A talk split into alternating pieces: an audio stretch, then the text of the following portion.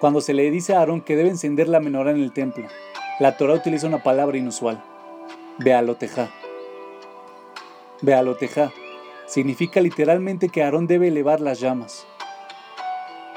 Rashi explica que Aarón debía sostener el fuego cerca de la mecha hasta que ésta estuviese ardiendo por sí misma, y solo entonces podía retirar el fuego con el que estaba realizando el encendido.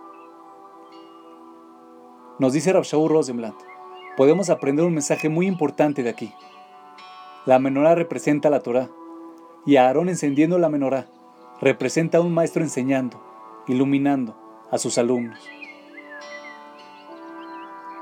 Al igual que Aarón con la menorá, un maestro debe retirar su luz en algún momento y debe permitir que el estudiante se pare sobre sus propios pies. El enfoque de la educación debe ser hacia esto, y ese es de hecho el propósito fundamental de la educación, el crear independencia intelectual y emocional.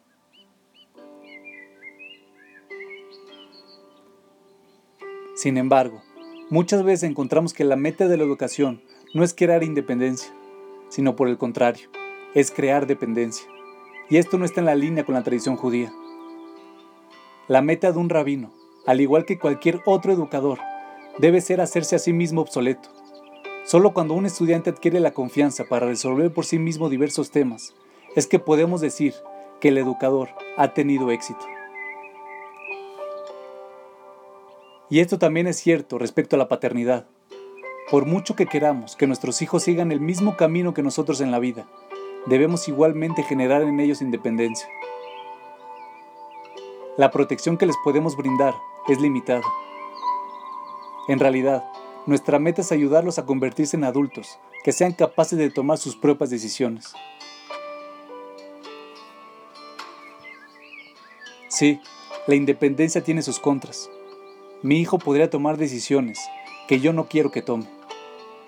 Pero si confiamos en las fortalezas de nuestras creencias y valores, entonces, ¿por qué deberíamos temer?